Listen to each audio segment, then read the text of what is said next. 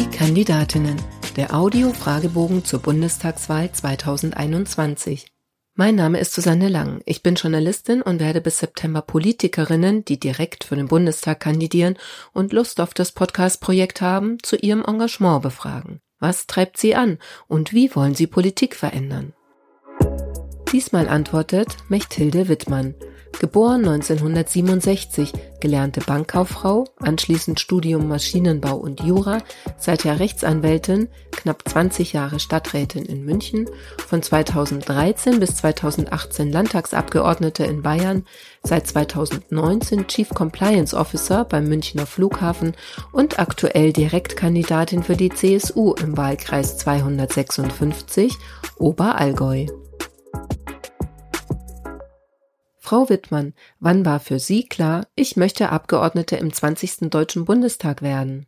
Ja, das gab zwei Gelegenheiten dazu. Die erste war, dass ich in einem Politikerhaushalt aufgewachsen bin. Mein Vater war 25 Jahre Abgeordneter des Deutschen Bundestages und deswegen hat sich das für mich irgendwie als selbstverständlich ähm, dargestellt, dass wenn politisch aktiv, dass der Bundestag ein unglaublich interessantes Gremium ist und Parlament ist.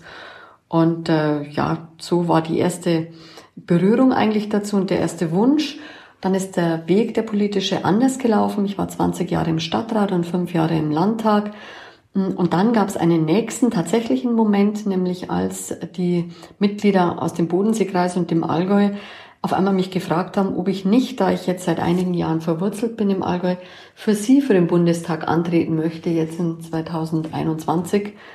Und das ging dann sehr schnell, dass es in mir so ein bisschen Klick gemacht hat, weil ich gesagt habe, ja, das wäre eigentlich die Erfüllung eines Wunschtraumes. Einerseits der Deutsche Bundestag und dann auch noch im, wie ich wirklich meine, schönsten Wahlkreis, den Deutschland zu bieten hat. Was war die größte Hürde auf dem Weg zu Ihrer Kandidatur? Ja, die war ganz merkwürdig. Äh, bei der Nominierung ist auch der Sohn des derzeitigen Abgeordneten angetreten, der aber noch nie vorher politisch aktiv war. Und auf einmal wurde in Frage gestellt, ob es hier jeweils um ein Vetternwirtschaftsgeschäft gibt, also Sohn und Vater und ich als Lebensgefährtin eines örtlichen Abgeordneten. Dadurch kam ich ja auch ins Allgäu vor vielen Jahren.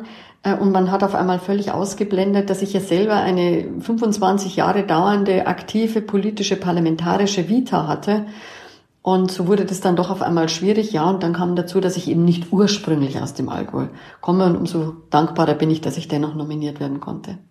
Wie haben Sie das dann ausgeräumt? Mal die meisten, die vernünftig waren, haben das ähm, tatsächlich ja auch gewusst. Die kannten mich ja schon. Ich war ja am Schluss sogar Integrationsbeauftragte der Staatsregierung. Äh, also die kannten mich als Politikerin.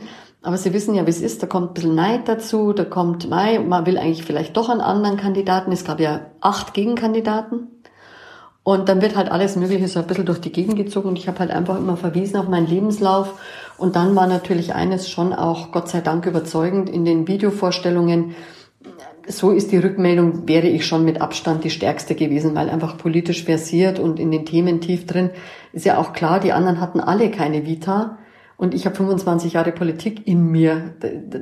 also wenn man es dann nicht besser kann, dann, dann gehört man da auch nicht hin. Erklären Sie in drei Sätzen, was Sie als Bundestagsabgeordnete erreichen wollen.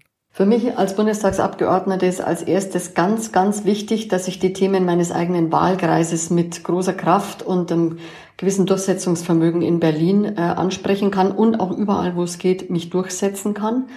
Äh, das tut jeder oder soll jeder Abgeordnete für sein Wahlkreis tun und das gilt für unseren ganz besonders. Das äh, Zweite, was ich vielleicht noch dazu gern erwähnen würde, ist, dass ich denke, dass wir auch bayerische Interessen und Dinge wie die Landwirtschaft, wie sie, wie sie hier aufgebaut haben, doch ganz stark vertreten möchte. Das ist ein, unterscheidet uns ein Stück vom Rest der Republik. Und da, glaube ich, ist die bayerische Note nicht ganz die allerschlechteste. Wer glauben Sie, wird sie wählen und warum? Ich denke, es werden mich vor allen Dingen Menschen wählen, die mich auch erlebt haben im politischen Wirken oder jetzt, wenn wir zusammentreffen. Ich selber bin ein Mensch, der sehr von Interaktion lebt und der mit den Menschen gerne in Kontakt ist und gerne mit ihnen spricht und sich austauscht und auch mal kritisch äh, miteinander dann sich auseinandersetzt. Und davon lebt meine Persönlichkeit, meine politische ein Stück weit. Und ich hoffe, die überzeugen zu können und dass sie mich dann auch wählen. Bisher ist das Feedback tatsächlich in diese Richtung.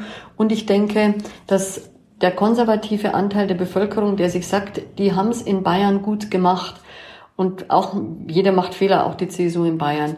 Aber im Großen und Ganzen haben sie gut auf unser Land geschaut und wir möchten, dass das auch in Berlin so ist, dass diese mich ebenfalls wählen aus der Überzeugung auch für die CSU und ihre Politik. Sie haben ja schon gesagt, Sie waren schon sehr lange politisch aktiv jetzt. Was war Ihr bisher größter politischer Erfolg? Also da gibt's zwei. Das eine ist, dass ich im Bayerischen Landtag zuständig war für die Freihandelsabkommen, unter anderem TTIP, CETA und etc. Man hat es schon gar nicht mehr im Kopf.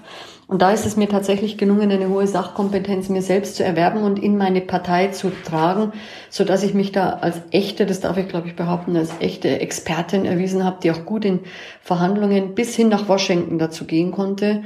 Das glaube ich war für eine junge neue Abgeordnete ein großer Erfolg. Und das zweite war, ich habe als erste Frau Bayerns einen Untersuchungsausschuss geleitet, der auch noch den Anspruch hatte, dass er die meiste Anzahl an Kabinettsmitgliedern als Zeugen hatte, die meisten Akten durchzugehen hatte und als erster Untersuchungsausschuss Auslandsbezug. Und auch dieser konnte absolut erfolgreich abgeschlossen werden. Welcher war das? Das war der Untersuchungsausschuss Bayernei. Da ging es um Lebensmittelsicherheit und Tierwohl. Über Ihren Wahlkreis haben wir jetzt schon erfahren, dass es der schönste Deutschlands ist. Welche Ecken sollte man denn da unbedingt einmal gesehen haben? Ja, das, da, da kann ich genau aufzählen, warum ich glaube, dass er wirklich der schönste, weil vielfältigste in Deutschland ist. Wir haben die älteste Stadt in ganz Deutschland mit Kempten.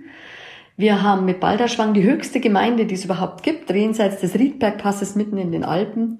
Wir haben traumhafte Weltcup-Abfahrten in Ofterschwang. Wir haben die Skisprungschanzen in Oberstdorf, das nordische Skistadion in Oberstdorf und Skiflugschanzen. Wir haben traumhafte Sennalpen. Wir haben äh, den Bodensee, also eine kleine bayerische Toskana und Südtirol in einem, die Weinberge und die Obstanbauten dort und wir haben eine Stadt auf einer Insel, Lindau. Da habe ich jetzt, glaube ich, schon ganz, ganz viel aufgezählt, ohne irgendwas vergessen zu wollen. Und ich sage immer last but not least, wir haben auch wirklich die allerschönsten Kühe, die es gibt. okay. Ich bin ganz vernarrt in unsere Allgäuer Kühe. Warum sind die so schön? Das ist so ein Braunvieh und die haben wirklich, ich weiß, das sagt man nicht als Bayer und Allgäuer schon gar nicht, aber ich sag's trotzdem, die haben so ein eine knuffiges Gesicht und eine eine so süße Schnauze und so große runde Augen, das ist einfach herrlich.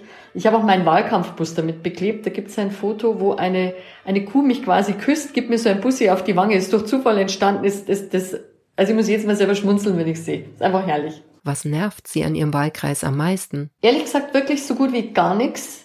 Weil ich, wenn einfach nur schon vom Norden her in meinen Wahlkreis reinfahrt, dann geht mir einfach nur das Herz auf. Das ist einfach ein Traum. Wenn überhaupt, das, er ist halt sehr, sehr groß.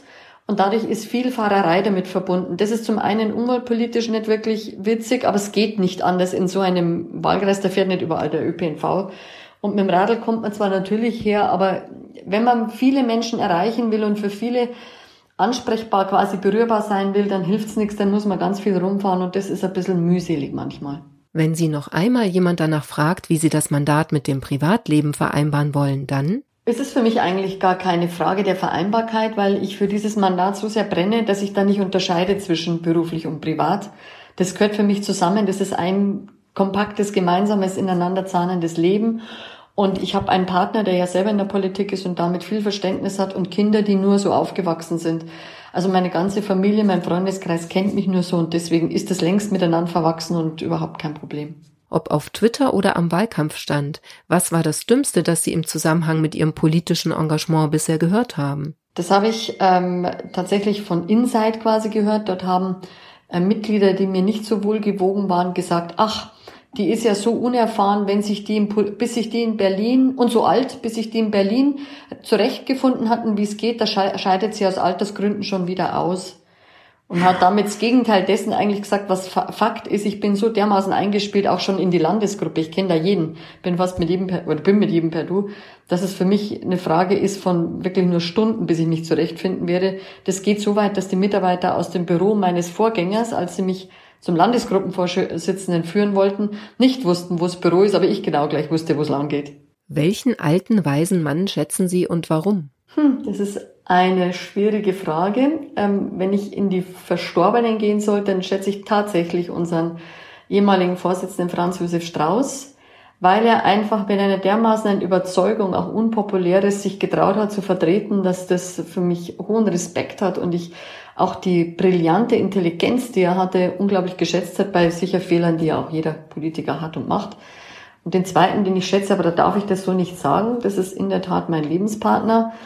Es ist Thomas Kreuzer, der Fraktionsvorsitzende im Bayerischen Landtag. Ich habe selten einen, er ist ja nicht mehr ganz jung, einen Mann gesehen, der mit so auch unglaublicher Intelligenz Themen aufnimmt, sie sofort noch von diversen anderen Aspekten betrachten kann, die man selber, obwohl man schon lange drin ist, noch gar nicht gesehen hat und eine Lösung oder eine Analyse in einfachen, für jedermann verständlichen und trotzdem klugen und durchdachten Sätzen auf den Punkt bringt und gleichzeitig in seinem persönlichen, privaten und sonstigen Leben vollkommen volksnah mitten unter den Menschen ist und es für ihn das Normalste und Natürlichste ist, dass er einfach immer für sie da ist und das nach über 40 Jahren in der Politik. Das schlimmste Buzzword in der Politik lautet für mich? Klingt komisch, aber Political Correctness. Ich finde, wir übertreiben es derzeit dermaßen mit Befindlichkeiten äh, in der Hoffnung, dass man irgendjemandem nur aus irgendwelchem Unfug was ans Bein binden kann. Das ist unmöglich. Die Frage ist immer, in welcher Intention etwas gemeint ist. Und ich kann die freundlichsten Wörter so aussprechen, dass sie furchtbar verächtlich sind und kann die eigentlich nicht so wirklich äh, gut, äh, äh, gut formulierten Wörter so liebevoll aussprechen, dass jeder weiß, dass es gut und äh, nett gemeint ist. Ich sage ein Beispiel. Ähm, ich habe einen ganz liebenswerten Freund in Argentinien, der eine etwas dunklere Hautfarbe hat und sich selber deswegen den Spitznamen, das ist sein, das ist ein Profi, ein äh, Profisportler, der hat im Profisport in, dort den Spitznamen El Negro. Und das gilt als eine Hochachtung, wer das so zu ihm sagt. Voll, voller Respekt. Ähm, und gleichzeitig, wenn Sie bei uns das Wort Neger auch im nettesten Sinn in den Mund nehmen, dann sind Sie der schlimmste Rassist, der überhaupt nur rumrennt. Man kann aber auch Menschen mit äh, Migrationshintergrund in einer Wort, in einer Art aussprechen, dass sie zehnmal verächtlicher klingen können. Und da, glaube ich, übertreiben es wir und da, glaube ich, versuchen wir Leute anhand von Begrifflichkeiten ins Abseits zu stellen, anstatt dass wir uns darauf rückbesinnen, wie wir wirklich die Dinge meinen und ausdrücken. Was nicht heißen soll, man soll schon vorsichtig in seiner Wortwahl sein, aber für mich ist die Wortwahl und die Intonierung immer die, die Respekt ausdrücken muss.